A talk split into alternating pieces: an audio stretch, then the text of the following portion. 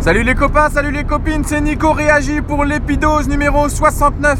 À Gamsheim, il fait 3 degrés ce matin. Il pleut un petit peu, mais c'est pas grave, c'est l'hiver. On va pas se plaindre. On est passé en mode pneu neige parce que la semaine dernière, il a beaucoup neigé. Ensuite, on a eu un gros redout, tout a fondu. Mais bon, c'est l'hiver, c'est comme ça. Alors aujourd'hui, je vais vous parler de ma remise en forme. On va faire un petit bilan. Euh, un petit bilan de, voilà, de, ma remise en forme du moment. Donc, euh, si vous avez écouté les dernières épidoses, vous n'êtes pas sans savoir que je me suis fait mal au dos en juillet dernier. Entre temps, j'ai fait une IRM. Euh, cette IRM montre que je me suis fait deux hernies discales. Euh, à la suite de cette IRM, mon médecin traitant m'a envoyé voir un spécialiste, un neurochirurgien, euh, un neurochirurgien Ouais, peut-être que c'est ça. Et donc il m'a dit, il faut opérer, il faut enlever ces deux hernies discales, elles vont pas se résorber toutes seules. Je dis certes, ok. Euh, je vais voir comment je peux m'organiser parce que dans mon travail, moi, euh, bah, j'ai juste un remplaçant. Et à savoir que cette hernie discale, si je l'opère, il faut ne pas toucher de voiture pendant six semaines. Et 6 semaines sans voiture, ça veut dire 6 semaines sans travail minimum pour moi. En sachant qu'au bout de ça, bah, il ne faut pas que je porte des charges trop lourdes non plus. Donc à voir comment on va s'organiser. Mais il semblerait que je puisse me faire opérer vers le mois de mars parce que j'ai trouvé euh, quelqu'un pour me remplacer vers le mois de mars.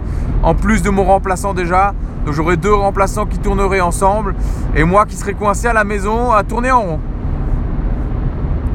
Donc voilà pour la partie d'eau. Donc ça fait un mois où je me suis dit, ok, essaye de calmer complètement le repos complet, voir si ça améliore les choses. Au bout d'un mois, j'ai toujours aussi mal, ça change rien.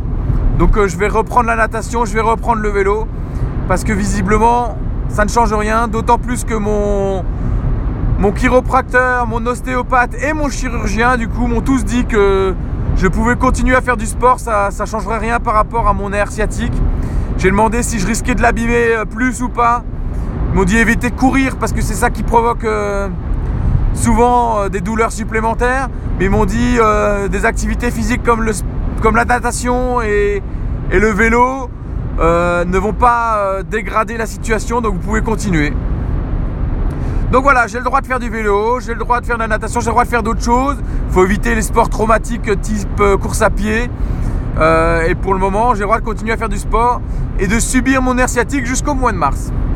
Au niveau du poids, euh, en fin septembre, je suis parti euh, à Londres et, ce moment-là était un peu le déclencheur d'une relâche au niveau, au niveau surveillance de l'alimentation. Ce qui fait que j'étais passé de 87-88 kg à 91 kg et euh, courant du mois de novembre, euh, je me suis dit non, là maintenant, faut arrêter. Ça serait dommage de perdre tous les efforts que tu as fait. Euh, pas de relâche, on lâche rien. Et donc, c'est là que je me suis dit, faut que tu changes la méthode parce que là, depuis que tu as déménagé, tu fais un peu n'importe quoi. Donc, à savoir, j'ai déménagé début septembre. Fin septembre, on est parti à Londres. On a commencé à manger un peu n'importe quoi. Enfin, n'importe quoi. C'était pas non plus euh, la catastrophe euh, comme je mangeais avant euh, ma remise en forme, mais il y avait un peu de relâche. Et du coup, voilà, mi-novembre, j'ai dit non, maintenant ça suffit, là, maintenant on lâche rien, on reprend ça. Donc je suis redescendu, et là, il y a deux jours, j'étais à un poids plus léger que le jour de mon mariage. Et quand je dis plus léger que le jour de mon mariage, c'est-à-dire que j'étais passé en dessous des 86 kilos, à 85,9 exactement, mais bon, c'est en dessous de 86, peu importe plus léger que mon mariage. Et c'est là que je me suis dit, attends, mais 86 kilos, c'était ton poids de mariage? Ouais, ok. Mais ça veut dire qu'en 7 ans, parce que je me suis marié en... Oh là, dis pas de bêtises, sinon ta femme va te gronder. En 2011, donc en 6 ans, j'ai pris 22 kilos. 22 kilos Et c'est là qu'en me disant ça, je me dis, waouh, le mariage, ça craint quand même. 22 kilos en 6 ans. Bon, faut dire aussi, pendant mon voyage de noces, après mon mariage, j'ai pris 7 kilos en 14 jours, donc 500 grammes par jour. Voilà. Bon, ça met déjà euh, un peu, euh, un peu les points sur les i, hein, comme on dit. Donc 7 kilos en 14 jours pendant mon voyage de noces. La faute à l'all inclusive et Nico qui croit que l'all inclusive c'est vraiment vas-y lâche-toi. Donc ouais, faites pas comme moi après votre mariage si jamais vous avez envie de vous marier. Prenez pas all inclusive ou alors faites attention mais 7 kilos en 14 jours ça fait beaucoup. Donc voilà, peu importe. Je me suis repris euh, récemment sur l'alimentation, je fais plus attention.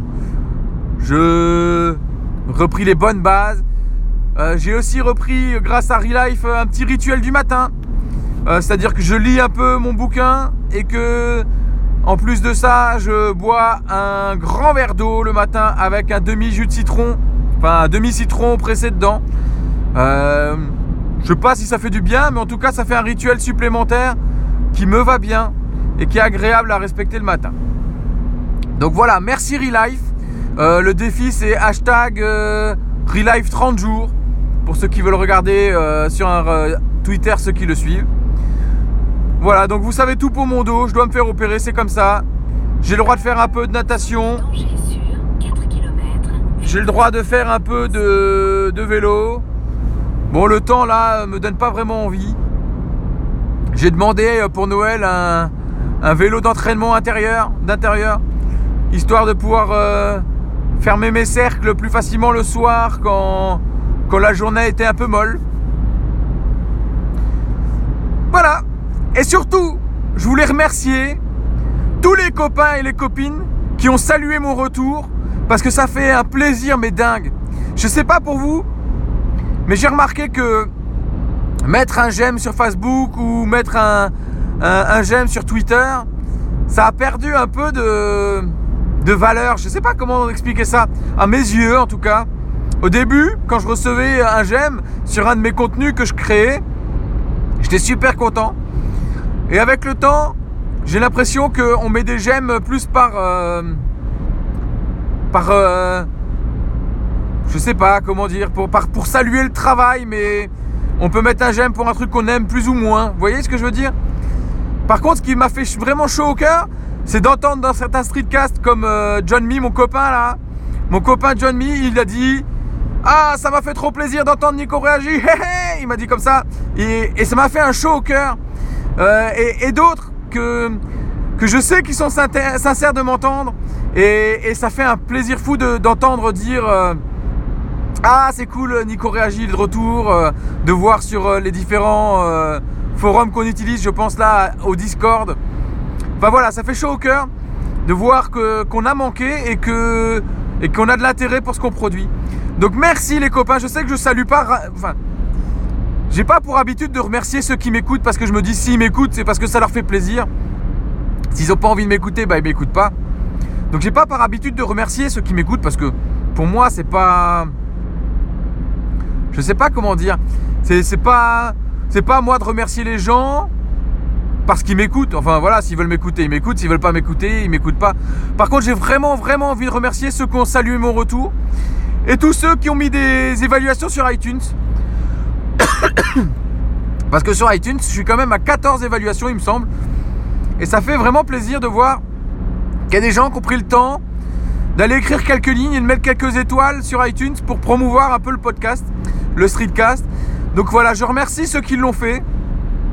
Et puis j'invite les autres euh, qui ont un peu d'intérêt pour, euh, mon streetcast à, rejoindre euh, cette plateforme iTunes et, de mettre quelques commentaires. Vous pouvez installer iTunes sur Windows assez simplement pour mettre quelques commentaires à votre podcast préféré, à vos streetcasts préférés.